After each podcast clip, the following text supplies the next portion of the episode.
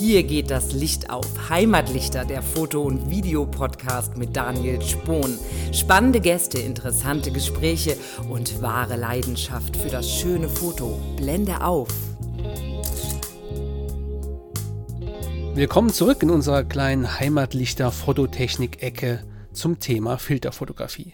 Heute gibt es Teil 2 des Gesprächs mit Christian Mütterthies, meinem langjährigen Fotokollegen und Fototrainer von naturumfokus.com.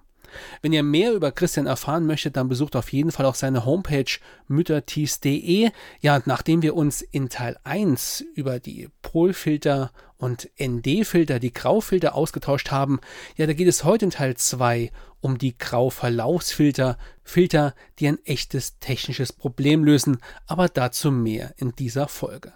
Doch bevor wir starten, möchte ich euch noch den Sponsor unserer heutigen Episode ans Herz legen, die Drei Musketiere Hilfsorganisation aus Reutlingen.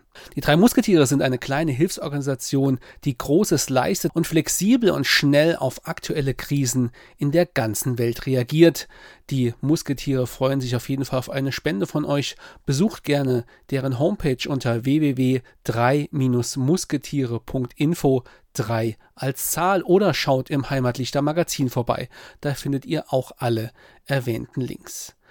Jetzt will ich euch aber gar nicht länger auf die Folter spannen. Viel Spaß mit dem Gespräch mit Christian Mütterties zur Filterfotografie. Teil 2 aller guten Dinge sind drei. Ja, kommen wir zu den Grauverlaufsfiltern, den GND-Filtern. Hier steht GND für Graduated Neutral Density, also ein abgestuften Neutraldichtefilter. Ja, und hier ist jetzt diese graue Abdunklung in ganz, ja, liegt als ganz fein abgestufter Verlauf über diesen Filter verteilt vor. Man kann sich das etwa so vorstellen wie, ja, wie, wie bei Sonnenbrillen. Da gibt es ja auch solche, die nach oben hin stärker getönt sind und nach unten sind sie fast ungetönt. So ähnlich sieht dann so ein Filter aus. Und sie machen auch genau das, was diese Sonnenbrillen machen. Sie schlucken nämlich nicht gleichmäßig über das gesamte Bild das Licht, sondern je nach Position des Filters vom Objektiv bleiben Bereiche völlig unberührt und andere werden entsprechend abgedunkelt.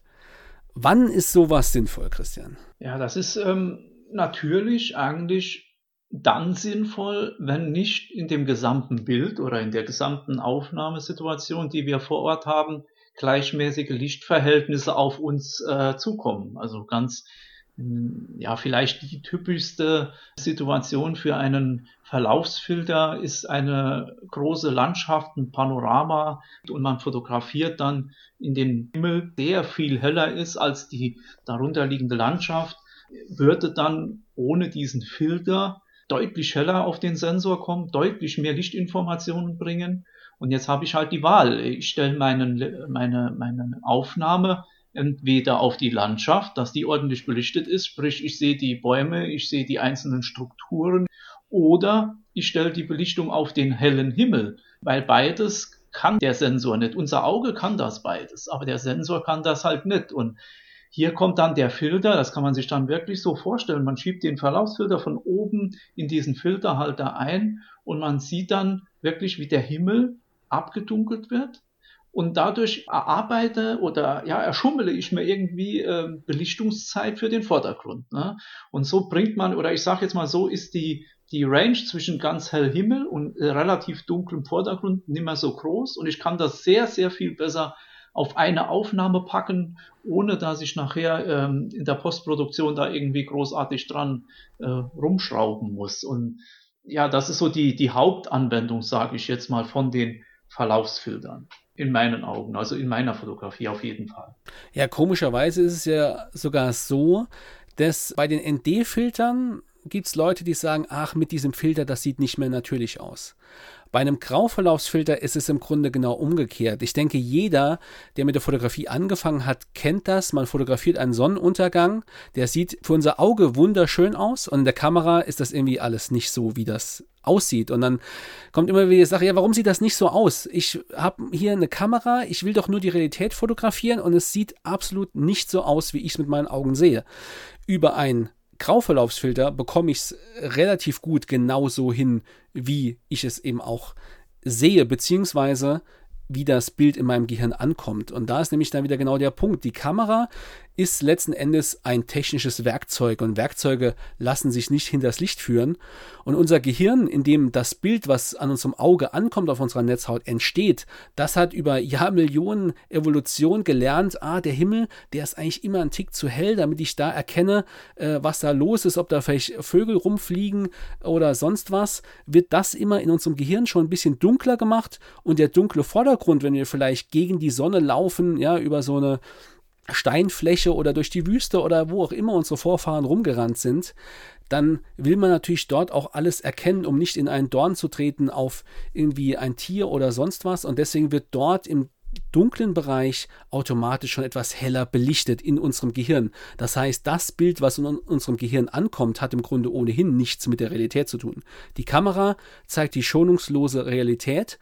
Ja, und um das deckungsgleich zu bringen, da brauchen wir dann diese Grauverlaufsfilter. Genau, das ist, äh, glaube ich, auch eine der schwierigsten Situationen überhaupt in der Fotografie. Also jede Art von Gegenlichtaufnahme an sich ist ja schon relativ schwierig zu handeln.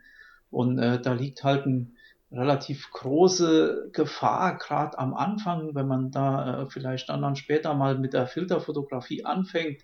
Da muss man sich so ein bisschen reinfuchsen. Das ist äh, also auch nicht dann so, ja, ich schiebe den Filter jetzt dahin und dann passt das automatisch alles. Also wir versuchen hier eine sehr, sehr schwierige Situation mit dem Hilfsmittel des, des Filters äh, in den Griff zu kriegen, wie du so gut äh, beschrieben hast, weil der Sensor das eigentlich nicht widerspiegelt, was wir uns vor unserem Auge einfach ja aus der Situation zusammenrechnen. Ähm, das ist nicht sehr einfach, aber es ist die einzige Möglichkeit, um näher an das ranzukommen, was man so erwartet aus der, aus der Situation. Und da ist der Filter einfach das Mittel schlechthin. Also da nutze ich genau das, was geht. Sonst würde ich halt nach Hause gehen und wäre unter Umständen enttäuscht, weil der Himmel zu hell und der Vordergrund zu dunkel ist. Da muss man dann einen Tod sterben.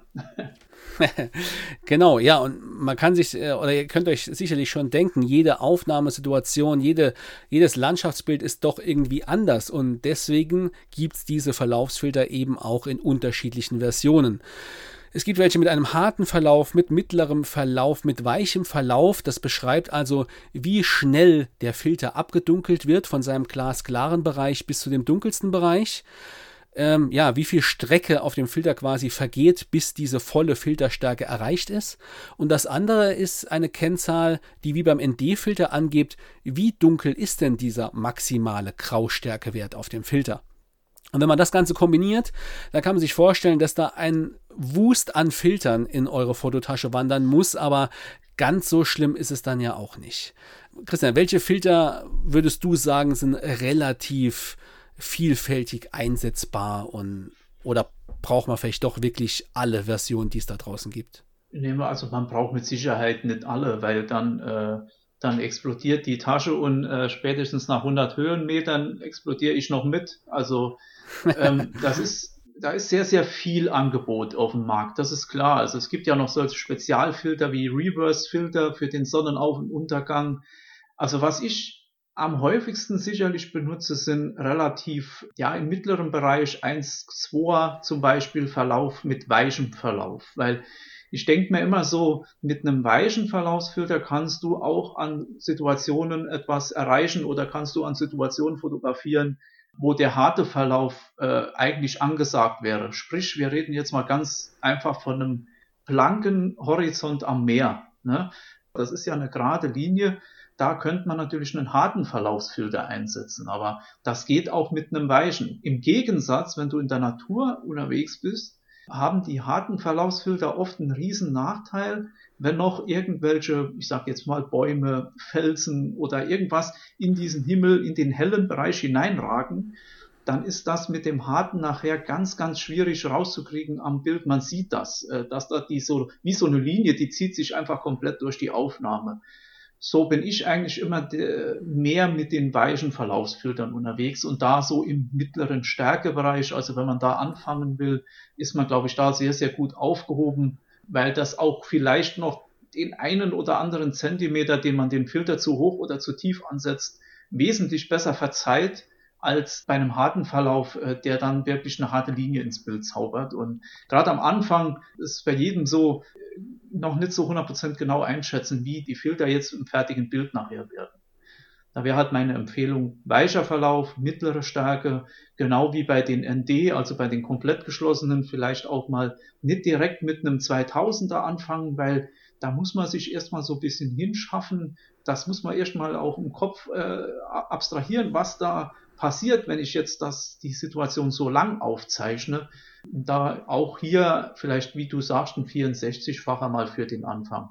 So würde ich beginnen, äh, wenn ich mir nicht direkt die ganze Tasche äh, vollknallen will mit verschiedenen Filtern. Ja, also ein weicher Verlaufsfilter ist für den Start auf jeden Fall gut, um den prinzipiellen Umgang zu erlernen.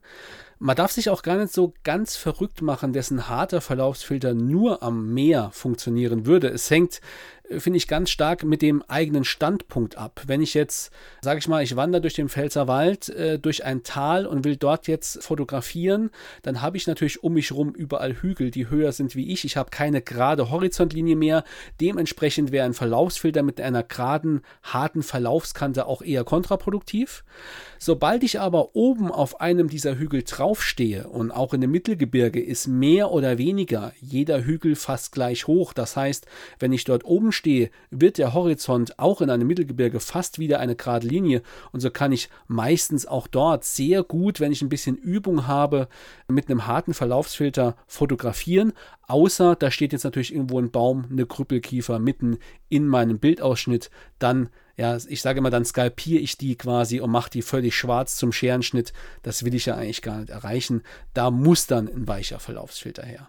Genau. Das heißt, man kann so ein bisschen vielleicht zusammenfassen, der Verlauf des Horizonts, der bestimmt zum einen, ja, welchen, welchen Verlaufstyp ich benutze, also weich, mittel, hart. Es gibt extra hart und reverse, aber das wird jetzt ein bisschen den Rahmen sprengen. Und das andere ist, ich muss eben gucken, wie ist die Lichtverteilung in meinem Bildausschnitt. Ja, gerade wenn ich in die Sonne hinein fotografiere zum Sonnenuntergang, und stehe auf so einem Sandsteinplateau im Pfälzerwald, dann ist das natürlich noch im Schatten relativ dunkel. Da habe ich einen massiven Unterschied von hell und dunkel. Dann muss ich eben im Himmel auch viel, viel Licht wegnehmen. Und dann brauche ich eben einen relativ starken Verlaufsfilter. Also es kann ruhig weicher Verlauf, aber sehr viel ND-Stärke sein. Gerade weil du jetzt sagst, äh, Lichtverhältnis in dem Bild, da kommt mir gerade noch mal so eine Situation in den, in den Hinterkopf oftmals ist es ja so, wenn man gerade jetzt zum Beispiel äh, am Meer ist und äh, als wir beide in, in La Gomera waren da zum Scouten und es ist auch oft besser, den Verlauf gar nicht von oben waagerecht reinzuschieben. Also ich weiß gar nicht, wie lange ich, ich vielleicht ist das auch nur bei mir so, vielleicht bin ich da am Anfang auch ein bisschen zu borniert, aber ich habe lange Zeit einfach den Filter versucht, waagerecht von oben ins Bild zu bringen. Und dann irgendwann hat es dann Klick gemacht und weil die Sonne kommt ja auch oftmals nicht oder der helle Bereich ist ja auch oftmals nicht zentriert. Also da kann man den Filter auch auf den Haltern vorne dann noch wunderschön drehen und den Verlauf dann noch seitlich versetzt reinbringen. Also die Dinger äh, sind einfach sehr, sehr vielfältig und je länger man sich damit beschäftigt und vor Ort auch ausprobiert, kann man auch sogar Lichtverhältnisse, die dann nicht, die dann wirklich vielleicht von der Seite reinkommen, besser in den Griff kriegen. Also es ist nicht so, dass der Filter auch immer zentriert eingesetzt wird. Ja, und gerade ein weicher Verlaufsfilter bietet da viel Spielraum, aber da machst du gerade einen interessanten Punkt auf, denn ja, bei der Bildkomposition, die ist ja, ja von Bild zu Bild immer unterschiedlich und in den wenigsten Fällen wird der Horizont genau in der Bildmitte an der gleichen Stelle liegen, ja, Klar, der Horizont im Grunde ist schon immer eher waagerecht, aber wenn ihr jetzt da einen Berg habt oder so, kann es auch sein, dass man den Filter dreht oder die Lichtverteilung ist anders. Aber ihr merkt schon, man muss natürlich irgendwie eine gewisse Flexibilität haben, wie ich diesen Grauverlaufsfilter positionieren kann. Und deswegen müssen diese Grauverlaufsfilter verschiebbar vor eurem Objektiv angebracht werden. Bei einem ND oder bei einem Polfilter, der sich ja auf das gesamte Bild gleichmäßig auswirkt, ist das im Grunde völlig egal. Und deswegen gibt es die auch immer als Schraubfilter, die man einfach ins Frontgewinde, in dieses Filtergewinde am Objektiv vorne einschrauben kann. Bei einem Grauverlauf wäre das aber natürlich aus den ja, genannten Gründen nicht sinnvoll. Und die Lösung dafür ist ein spezieller Filterhalter oder ein Filtersystem. Dieses System wird am Frontgewinde des Objektivs befestigt. Ja, und dann kann man dort verschiedene Filter montieren. Und für diesen Grauverlaufsfilter gibt es in diesen Haltern so spezielle Einschubschienen. Und dadurch habe ich dann eben die Freiheit, die Position des Grauverlaufsfilters eben meiner Bildkomposition genau anzupassen. Ich kann ihn unterschiedlich weit vor mein Objektiv schieben. Ich kann diesen ganzen Halter aber auch drehen, um wie Christian beschrieben hat, wenn jetzt zum Beispiel die Sonne eher von links in mein Bild hineinstrahlt, dort ein bisschen mehr Filterung hinzubekommen, wie auf der ohnehin dunkleren äh, sonnenabgewandten rechten Bildseite. Solche Filtersysteme und Systemfilterhalter, das hört sich erstmal kompliziert an, aber die haben neben dieser Freiheit der Positionierung eines Verlaufsfilters auch noch ja, andere, finde ich, entscheidende Vorteile. Oder wie siehst du das, Christian? Ja, also natürlich sind die Filterhalter oder diese äh, Gesamtsysteme haben mehrere, für mich jetzt mehrere Riesenvorteile, paar kleine Nachteile, aber die Vorteile überwiegen da ganz klar. Einer der Hauptvorteile ist äh, zum Beispiel, ich nutze das so, ich habe an, an meinen Objektiven, jetzt vollkommen egal welches, habe ich praktisch vorne am Filtergewinde des Objektives habe ich schon den Adapter immer angeschraubt, also einen Filteradapter, sprich ich gehe dann immer, der Adapter hat dann immer, ich glaube 82 Millimeter. Und so kann ich an jedes Objektiv zu jeder Zeit einfach meinen, mein Filtersystem vorne nehmen, schraube das vorne dran und bin sofort so weit, dass ich mit dem Objektiv dann äh, mit dem Filter fotografieren kann. Weil ich mache Filteraufnahmen nicht nur zwangsläufig mit Weitwinkelobjektiven, äh, ich habe durchaus auch mal in der Landschaft ein 70-200 mit Filter drauf. Und da ist das sehr, sehr schön, wenn man einfach an dem einen setzt man es ab, setzt an das andere Objektiv an und dann hat man halt noch den großen Vorteil, dass da Gott sei Dank die Hersteller, ja, ich weiß nicht, ob sie sich abgesprochen haben, aber oder vielleicht ist es auch Zufall, aber in der Industrie ist nichts Zufall, deshalb denke ich, ist es Absicht. Äh, die passen halt gegeneinander immer. Also ich kann den Rollei-Filter in ein Haida-System schieben und ich kann den Nisi-Filter in ein Rollei-System schieben. Ähm, es gibt zwar verschiedene Grundbreiten der Filter, aber wenn man in einem System sich bewegt, jetzt sagen wir mal immer in dem 100er, ist das redundant immer und nutzbar auf den anderen Filterhaltern. Und so ähm, ist das natürlich super. Man muss sich nicht festlegen auf ein System, sondern man, man kann halt sagen, okay, der Halter gefällt mir bei dem System besser, weil er mir irgendwie besser in der Hand liegt. Aber ich habe doch jetzt schon die Filter selbst von einem anderen Hersteller und da ist das gar kein Problem. Ich kann das wunderschön dann hin und her tauschen. Ja, wenn ich einen Nachteil suchen sollte, dann ist es natürlich, es sind noch mal ein paar Gramm, äh, die man einfach im Rucksack hat, wenn man dieses System mit sich schleppt. Aber ja, das gehört dann einfach dazu. Du hast schon richtig gesagt, es gibt inzwischen ja auch Hersteller, Jetzt zum Beispiel bei Canon äh, gibt es ja auch diesen, diesen Adapter, wo man praktisch so kleine Filter schon einschieben kann. Die, dann liegt der Filter praktisch zwischen dem Sensor und dem Objektiv in diesem Adapterring sitzt dieser Filter drin. Geht natürlich nur bei ND und Pol, beim Verlauf geht das natürlich nicht. Aber ja, das ist schon sehr, sehr durchdacht von der Industrie, was da wo benutzt werden kann. Also finde ich schon sehr gut. Ja, und es ist natürlich eine langfristige Investition. Das heißt, auch wenn ein neues Objektiv angeschafft wird, was vielleicht jetzt einen anderen, ein anderes Frontgewinde, einen anderen Frontgewinde-Durchmesser hat, dann brauche ich nur einen Adapter und schon kann ich mein komplettes System mit allen Filtern, Pol, alle ND-Filter, alle Grauverlaufsfilter, die ich habe, weiter benutzen. Und da kommt auch vielleicht das Thema Gewicht dann wieder zu meinen Gunsten, denn wenn ich viele verschiedene Objektive habe und jedes hat ein anderes Frontgewinde in anderen Durchmesser vorne, bräuchte ich letzten Endes für jedes Objektiv eventuell einen Polfilter, für jedes einen ND, für jedes einen Grauverlauf, ähm, auch wenn der als Einschraubversion ohnehin wenig Sinn macht. Also es lohnt sich auf jeden Fall, in die Filtersysteme mal ein bisschen reinzugucken. Viele Hersteller haben da unterschiedliche Detaillösungen, aber man muss auch nicht immer mit einem vollen Paket starten. Es lohnt sich aber auf jeden Fall, wenn man seine Landschaftsfotografie so ein bisschen auf das nächste Level heben will, wird man da kaum dran vorbeikommen. Ja, ich denke, ihr habt so ein bisschen gemerkt, Pol, ND und Grauverlaufsfilter sind eben keinesfalls Relikte aus der Analogfotografie. Ja, und auch wenn unsere modernen Digitalkameras äh, schon vieles können, gerade was die Handhabung von extremen, herausfordernden Lichtsituationen angeht, da brauchen sie immer noch ein bisschen Unterstützung durch Filter. Wenn man das so ein bisschen trennen kann und auch zusammenfassen will, ja, dann kann man sagen, dass Polfilter und ND-Filter ja vor allem für kreative Bildideen verwendet werden. Aber die Grauverlaufsfilter, für die wir jetzt auch die meiste Zeit in dieser Folge verwendet haben, die lösen eben ein echtes technisches Problem, das auch die modernsten Kamerasensoren immer noch haben. Nämlich, sie können nicht sehr helle und gleichzeitig sehr dunkle Bereiche in einem Bild mit einer Belichtung gleichzeitig korrekt belichten. Gerade bei Bildern mit der Sonne im Bild, also wenn ich ins Licht fotografiere, wie bei den meisten Landschaftsbildern eigentlich zum Sonnenauf- oder Untergang, ist das ja der Fall, dann ist der Dynamikumfang, also der Bereich von hell zu dunkel in meinem Bild einfach viel, viel zu groß, auch für die modernsten Kamerasensoren. Und da muss ich mich im Grunde ohne Verlaufsfilter entscheiden, was soll gut erkennbar sein, was soll korrekt belichtet sein. Entweder der dunkle Vordergrund oder der helle Himmel oder ja, ebenso beides halbwegs, aber dann ist nichts richtig gut gelöst.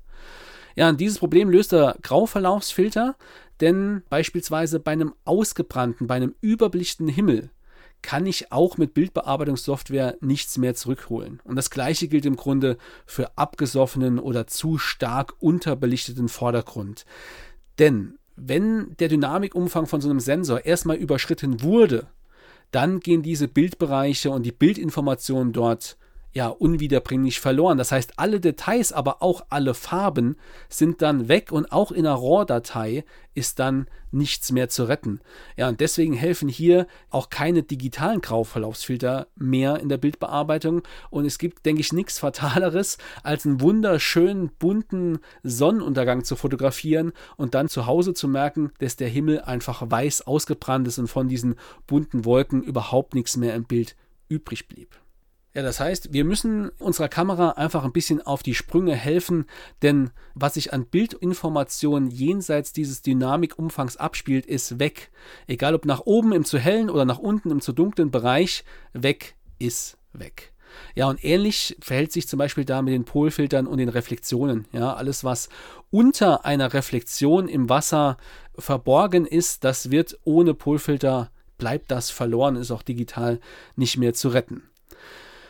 Jetzt werden vielleicht die eine oder andere wird schon darauf warten, ja, da gibt es ja doch noch eine andere Technik, um den Dynamikumfang meiner Kamera zu erhöhen. Und Christian, du kannst dir sicherlich schon denken, was jetzt kommt. Ja. Jetzt kommt die HDR-Technik.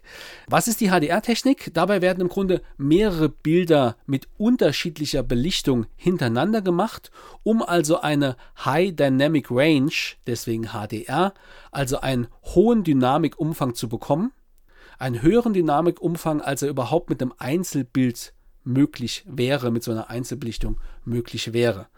Ein HDR ist also zwangsläufig, egal ob es die Kamera intern schon zu einem fertigen Bild zusammenrechnet oder ich das nachher am PC machen muss. Ein HDR ist immer eine Mehrfachbelichtung und genau darin liegt eben auch ein Problem, oder Christian? HDR ist natürlich ein, ein Mittel, äh, mit dem die Kamerahersteller, die, äh, wer auch immer versucht, äh, genau diesem Thema Herr zu werden, was wir mit der Filterfotografie äh, versuchen.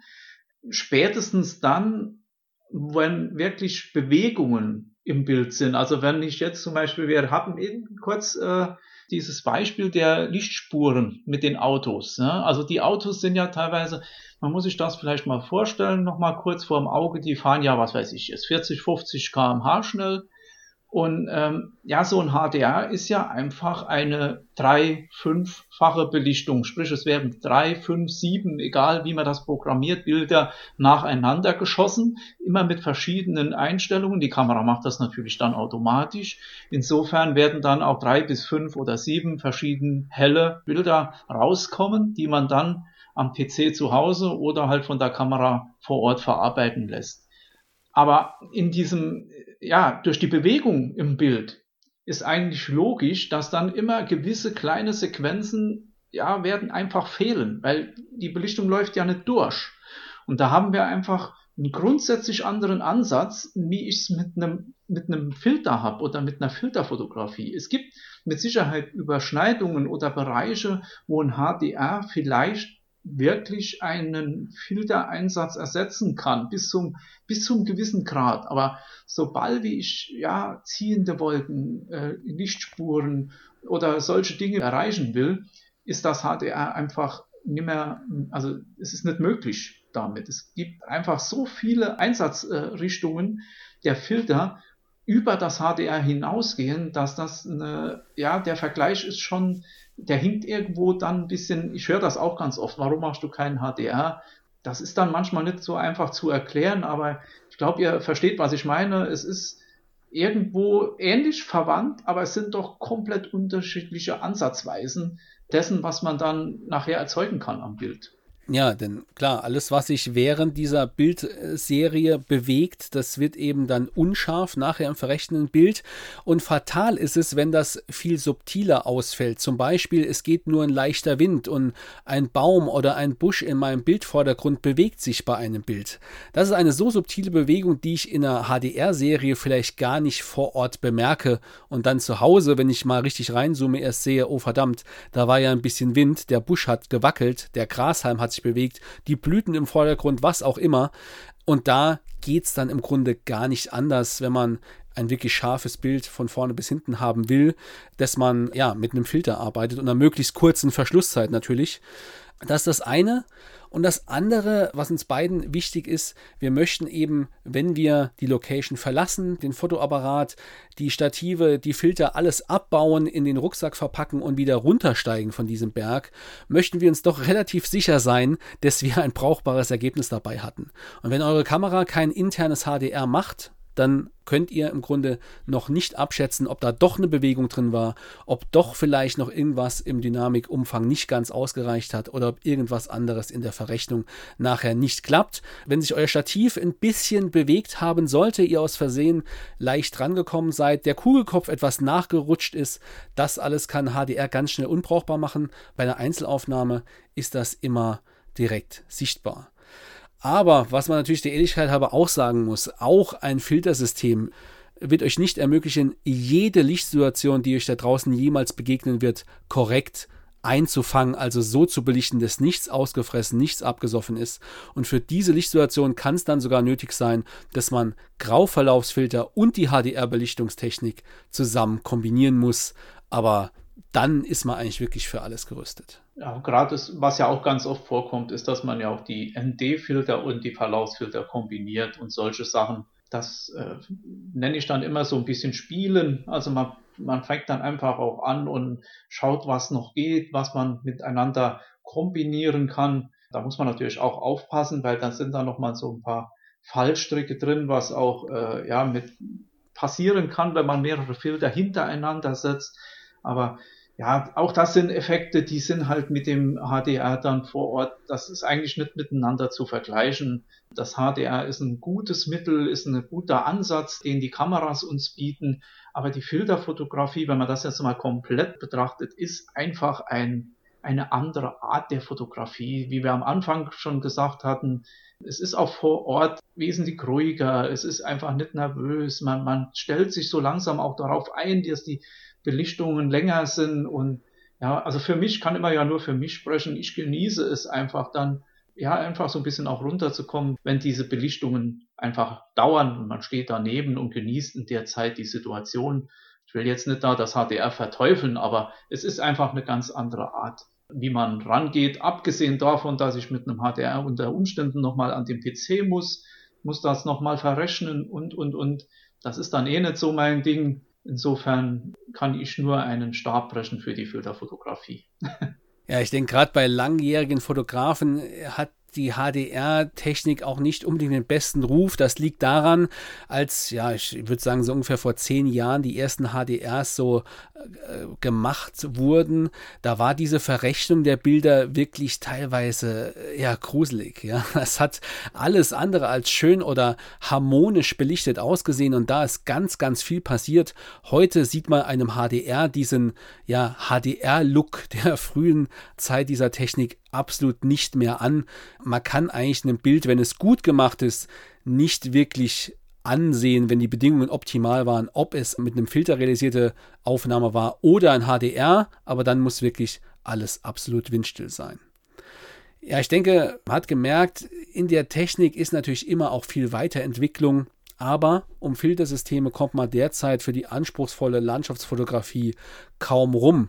Jan, wenn ihr, genauso wie wir auch, lieber draußen seid, euch mit dem Motiv beschäftigt, mit Stativ und Filter rumhantiert, ja, dann macht euch das zwar langsamer, aber dieses langsamer werden finden wir eigentlich eher positiv. Denn wenn du langsam und bewusst dich in der Natur bewegst, in der Landschaft und nicht deine Bilder aus der Hüfte schießt, dann hast du eben auch die Zeit, dich mit den wichtigen Aspekten der Fotografie zu beschäftigen. Nicht nur ein technisch perfektes Bild zu machen, ja, sondern eben auch auf dein Motiv achtest, auf die Bildkomposition, auf die Essenz dieser Szene, wie du die quasi ja in dein Bild hinein komprimierst und eines, das kann man eben über Bildbearbeitung am PC immer noch nicht machen, nämlich Bildaufbau, Bildkomposition und deine Perspektive verändern.